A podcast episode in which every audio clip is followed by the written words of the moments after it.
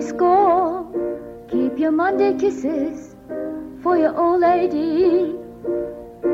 I want the truth and nothing more. I'm moving on, moving on. You're getting funny.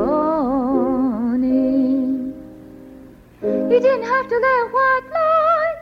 You knew you scored me for life.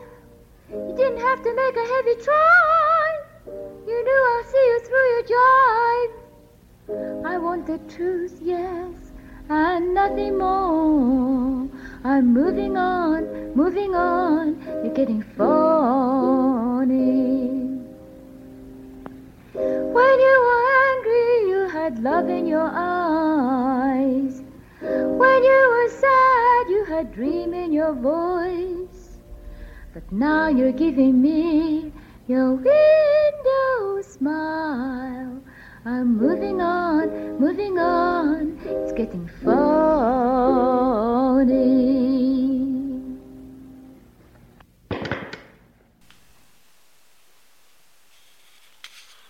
大家好，嗯，今天就我一个人为大家为大家播讲，而我想讲的呢是比较简单，仅仅是跟大家分享一篇文章。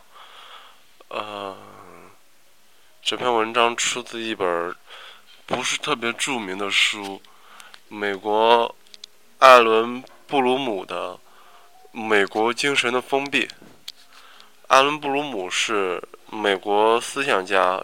政治政治哲学家及翻译家，一九五五年毕业于芝加哥大学获博士学位，曾任教于耶鲁大学、康奈尔大学、特拉维夫大学、多伦多大学，后回芝加哥思想社会思想委员会任教授，著作有莎士比亚的政治学、巨人与侏儒、爱与友谊等等。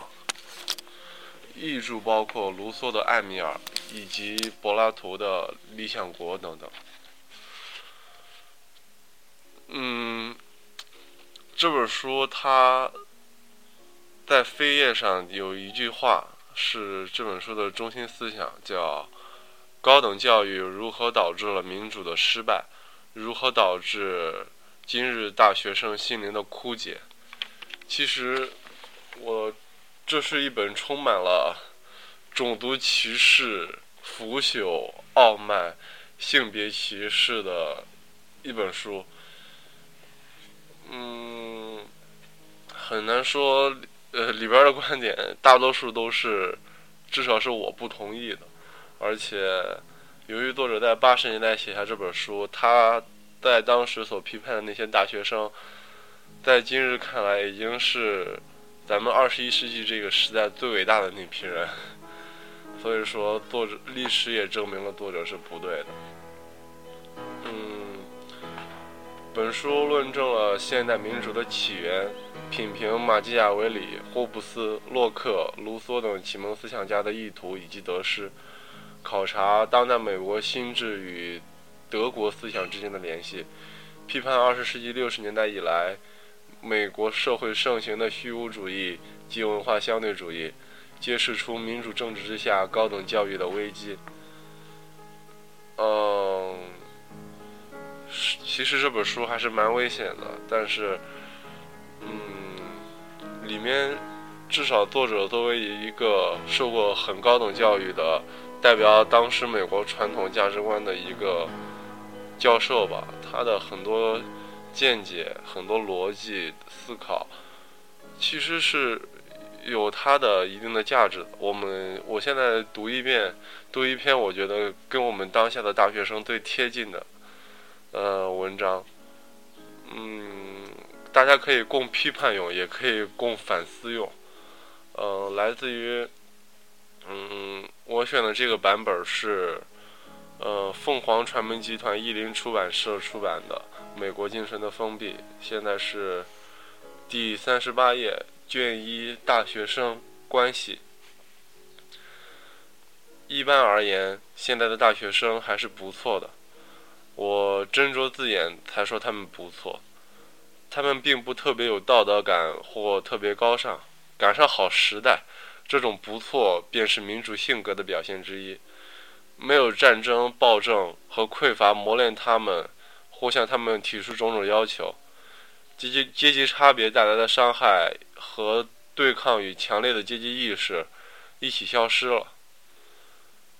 学生摆脱了大部分限制，他们的家庭为他们做出种种牺牲，但并不要求太多的服从和尊重。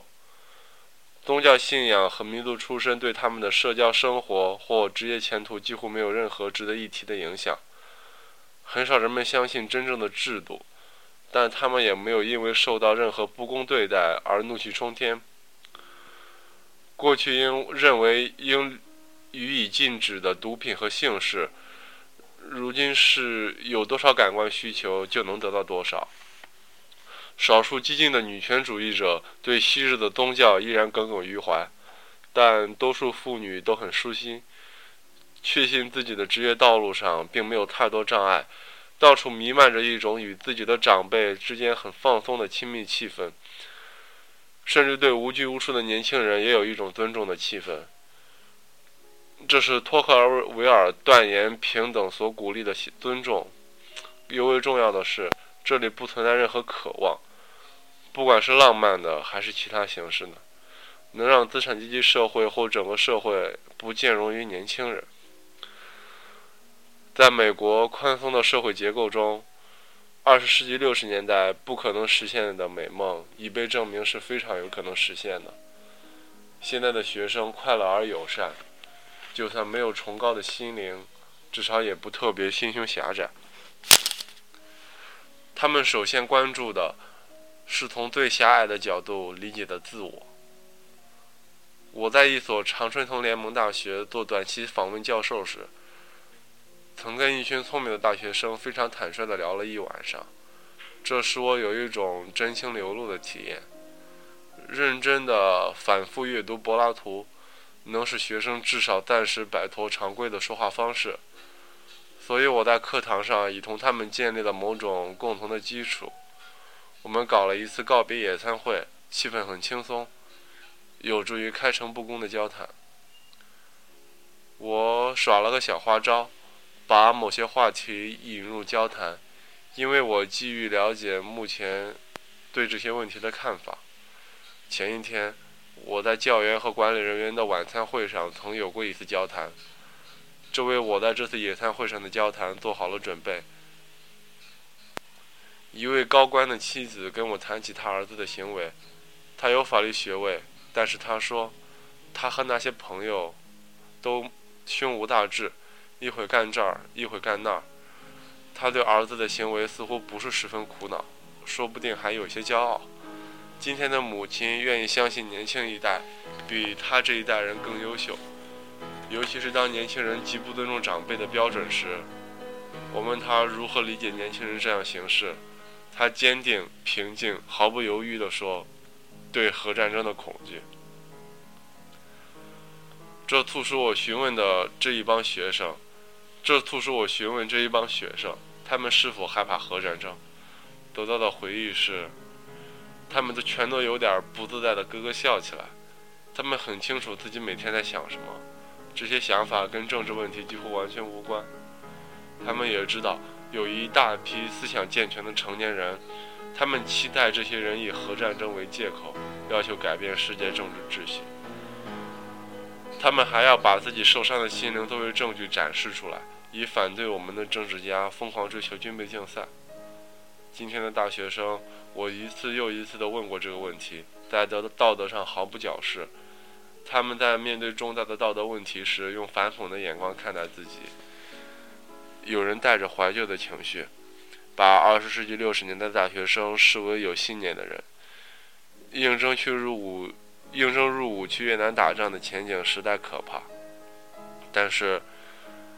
现在的年轻人，除了极少数人之外，已经不再轻信那些心理学的骗子了。他们把学生对核战争的冷漠视为拒绝，并用科学去证明存在着没有结果的事业。这就像美国公民不会轻易相信总统一样。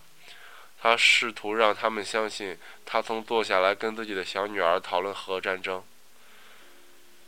学生们想的是另外一些事儿。他们确实有些无所用心，对未来缺乏开阔的眼界。但是，把这归因于害怕核战争，就像把它归因于美国西部没有了可以征服的边疆，或归因于上帝死了一样，都是些大而无当的说法。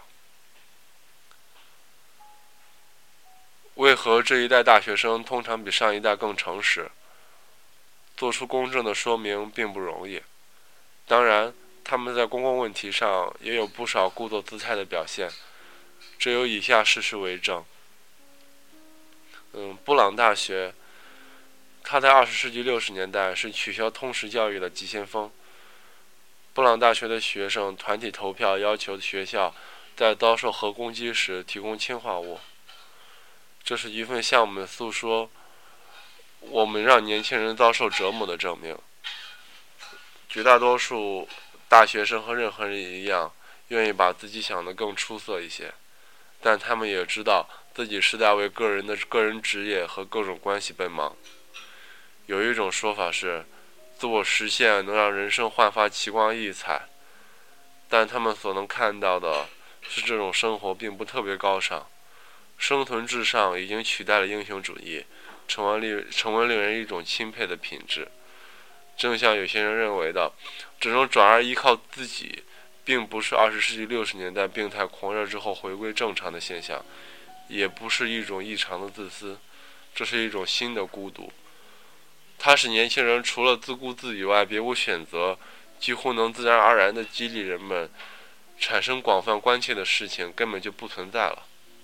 埃塞俄比俄比亚的饥荒、柬埔寨的大屠杀和核战争，都是值得关注的真正灾难。但这些问题跟大学生的生活没有直接和有机的联系。日常生活中的事情很少以某种方式跟公公共问题发生关联，使国事和私事能在人们思想中融为一体。人们不但享有参与或不参与的自由，而且也没有参与的需要。而且一切事情都在阻碍人们这样做。托克维尔认为，没有家庭土地或家庭传统，从而不必承担延续职责的人，很难避免个人主义。把自己看作过去和未来不可或缺的一员，而不只是不断变化的连续体中的一个无名小卒。他这是只是描绘了发达的平等主义的冰山一角。私心带来公益的现代经济原则，已经渗透到日常生活的各各个方面，以至于似乎没有理由再去担当公共生活中自觉的一员了。正如索尔贝楼指出的，公民美德犹如一座鬼城，人人都能进出，宣称自己就是判官。祖国、宗教、家庭、文明的观念，处于茫茫宇宙和个人之间。为人提供在整体中的位置感的一切情感因素和历史因素都被理性化了，从而也失去了强制力。人们不觉得美国是一项共同的事业，它只是一个框架，里面的人们全是孑然一身的个体。如果说存在着一项事业的话，那就是让那些据说处境不利的人也过上舒心的生活。进步的左派提供自我实现。而右派最流行的表现形式是自由至上论者，即右派形式的左派。他们赞成人人都过自己喜欢的生活，对自由民主制度下的私生活特性的仅有的干扰——税收和服兵役，如今在大学生的生活中也不复存在。假如人心存在着固有的政治冲动，那他肯定会遭受挫折。不过，这种冲动已经被现代性所削弱。人们几乎感受不到了。大学生也许觉得自己势单力薄，对集体生活影响甚微或根本没有影响，但他们在取代了政治的行政管理状态中，基本上过得很惬意。核战争的前景固然可怕，但是只有当它迫在眉睫时，才会笼罩他们的心头。甚至像甚至像冻结核武器这种力道十足、齐心协力的骚乱。也带有明天所描写的娱乐性质，它跟大学生的生活毫无关系，只是一种消遣而已。只有极少数学生注定投身政界，即使他们真正选择了政界，那也是偶然进入，而不是先前的训练或期望的自然产物。在我讲过学的几所大学里，几乎没有学生出生于继承了国家公职的特权和责任的家庭，因为这样的家庭几乎已经绝迹了。政治责任也好，政治乐趣也罢，学生一概不想沾边。伯克和托克维尔谈到，谈到过公民的政公民和政治家的消失，这种现象在我们的生活中已经到了登峰造极的地步。年轻人微不足道的个人志趣、成功，也就是说，给自己找个落脚的地方，贯穿了他的一生。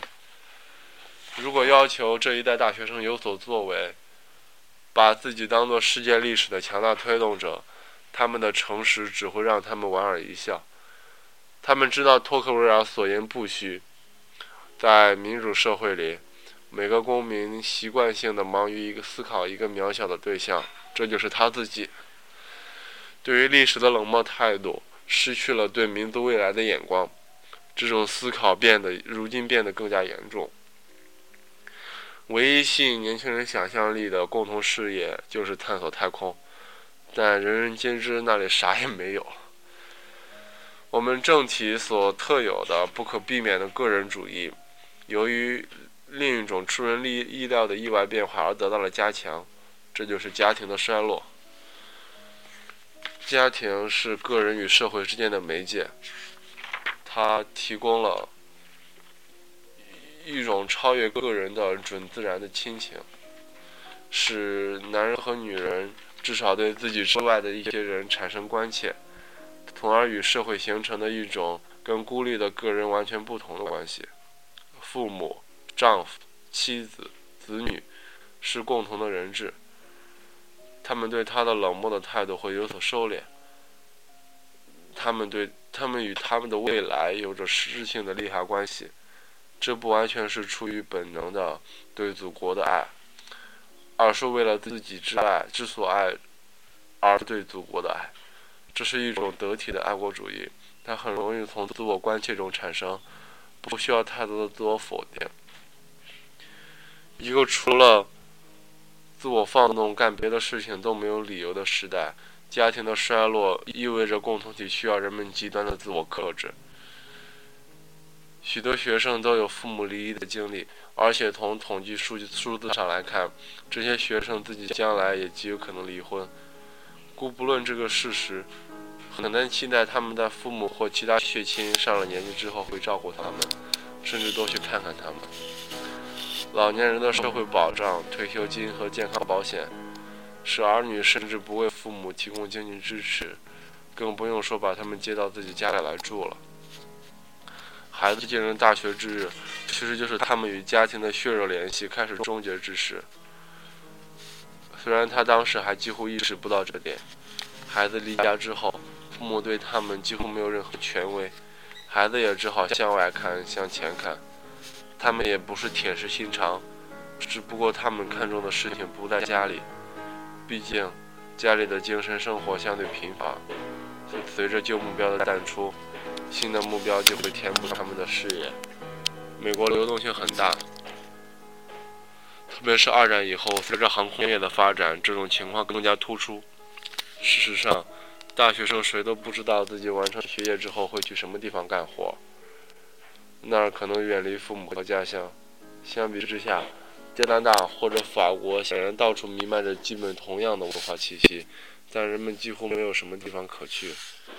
对于一个出生在多伦多、操着英语的加拿大人，说实在的，也只有温哥华是个诱人的选择。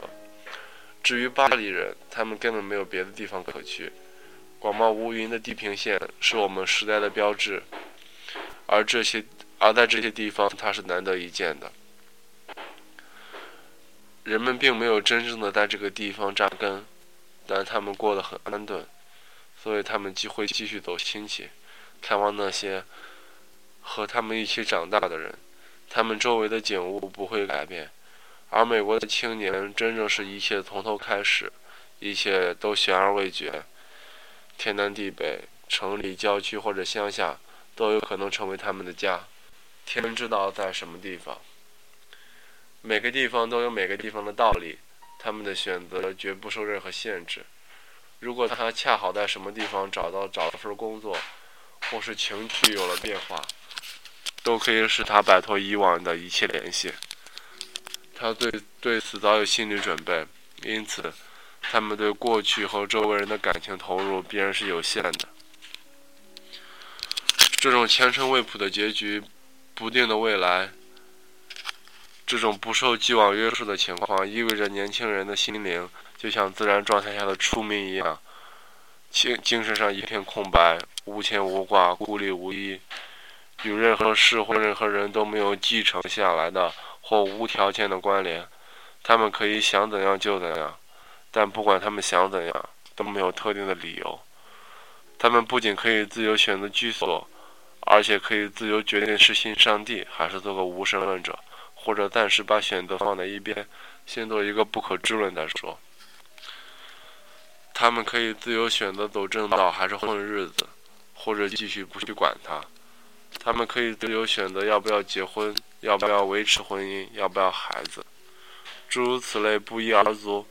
生活中没有必然，没有道德，没有社会压力，不必做出牺牲，因而也不会妨碍青年人走向某个方向或脱离某个方向。但又存在着存在着指向每一个方向的欲望，并伴随着互相矛盾的理由。这些年轻人比柏拉图描述的民主体系下的年轻人有过之而无不及。这些缺少精神武装的人，一心只想着自己，一心要找一根救命稻草，以免不断的下坠。我们对此如何感到诧异呢？大学生中流行不衰的一本小说是加缪的《局外人》，这有何足怪的？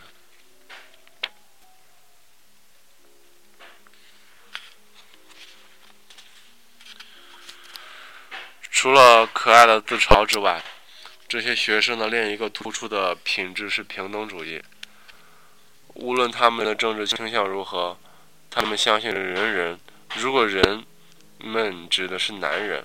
那还得加上女人，生而平等，有皆有平等的权利。这不只是一种信念，更是一种深入骨髓的本能。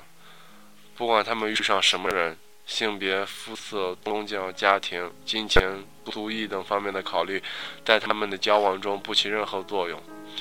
这些考虑一度确实能够解释某种现象的想法，也已烟消云散。那完全是神话。有人对祖先、种族和神圣之物这些、这些把人隔离开的东西感兴趣，也许这就是件怪事儿。但是确切的说，这些东西不但迷人，是因为它们已经不再是现实。在一九二零年，一个真正的意大利移民是不会因族裔而烦心的，他属于这个族裔。虽然他是美国人，无论是出于必然还是选择。他都会过意大利人的生活，和意大利人住在一起。今天，他在哈佛大学读书的孙子，也许希望重新彰显意大利人的特色。他的父亲极力想摆脱这个社会劣势，但他的朋友依然会喜欢，仍会是他喜欢的那些个体。不管怎样，这不是因为他是意大利裔，而是美国生活的共同特点造成的结果。他对异性的吸引力，乃至他的婚姻。都不会受他的族裔或天主教传统的影响。这不是因为他也迷恋对方，或者他想加入既有体制，而仅仅是因为今天人们已经不再拿他们当回事儿了。即使有人还努力想拿他们当回事儿，没有哪个社交圈会因为他们的婚姻不合规矩而给他吃闭门羹，甚至极力反对的父母也不会这样做。同辈人不会特别在意他是意大利裔。即便学生进了那些在宗教信仰，其实是在种种族上实行隔离的教区学校，共同文化也占有优势。当他们进入大学时，几乎立即就会发现自己主要是与从前的圈外人交往。他们轻松地丢掉了自己民族文化的包袱。我在孩提时代所制造的那种跨信仰、跨种族的聚会的庄严感已经荡然无存了。在那种场合。人们会觉得他们相互之间非常的不同，他们抱有偏见，也受偏见的伤害。他们虔诚的向往着四海一家的心态。现在的这些孩子对任何人都没有成见。有人说，这是因为人类失去了他们彼此有别的文明视频，成了赤条条的、一丝不挂的动物。也有人说，这是因为我们认识到的大家都是人。所以你怎么解释都成。事实是，在我们的大学里，人人都是个体，虽然没有多少个性，他们都是人。是人这件事情本身就是很重要的。大学生好像从来没有想过，甚至在奉行平等的美国，古典时代使人有所区分的事情，也应当让他跟别人有所不同。所以，哈佛、耶鲁、普林斯顿也失去了他们的一贯特性。贵族情感在这个民主国家最后的栖身之地，建立在传统家族和古老财富上的差异已经荡然无存。我们不曾声张地采用英国的阶级制度，使俱乐部会员给非俱乐部会员造成伤害。既然不必拿俱乐部当回事儿，这种旧伤也就可以痊愈了。这一切开始于第二第二次世界大战后的军人福利法案。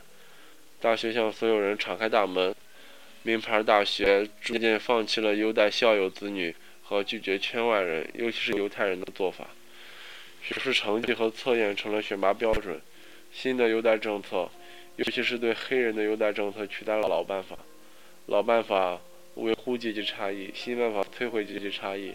如今，所有主要大学的学生群体看起来相差无几，都是从最优秀的申请人中选拔出来的。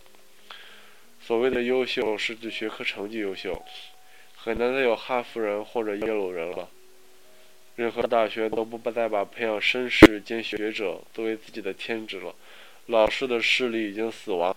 诚然，不管学生们说些什么，他们还是以成为这些精英大学的一份子为荣。他们因自己的大学而与众不同，但是他们相信，并且他们很可能没错。他们能够进入这些大学。除了天赋和早年的苦读外，再无其他原因。父母的财产有可能让他们在中学中出类拔萃，让孩穷孩子处于劣势。就此而言，他们认为这是社会的不公。但是对这件事，他们也没有太往心里去。至少白人学生没有，因为这现在这个国家大多是中产阶级，付不起学费的学生也很容易拿到奖学金。他们看到周围的学生来自各类家庭，几乎没有人觉得自己受到了文化上的剥夺，觉得自己是个外来者，怨恨地盯着那些享有特权、社交圈不对他们开放的人，也没有在社会上拼命钻营的人，因为看不见可供他们钻营的上层社会。这样，过去一向就有藐视民主和平等的思想流派也不存在了。这完全是由第二次世界大战完成的。所有的学生都是平等主义的学界精英，他们认为应该允许每一个人发展自己特殊的和不平等的才能，不论不问其种族、性别、宗教、家庭、财富或者族裔。这是他们知道的唯一的正义的形式。他们简直不敢想象，竟然存在着赞成贵族政治或者民主政治的主要观点，那都是历史上不令人不可思议的荒唐事。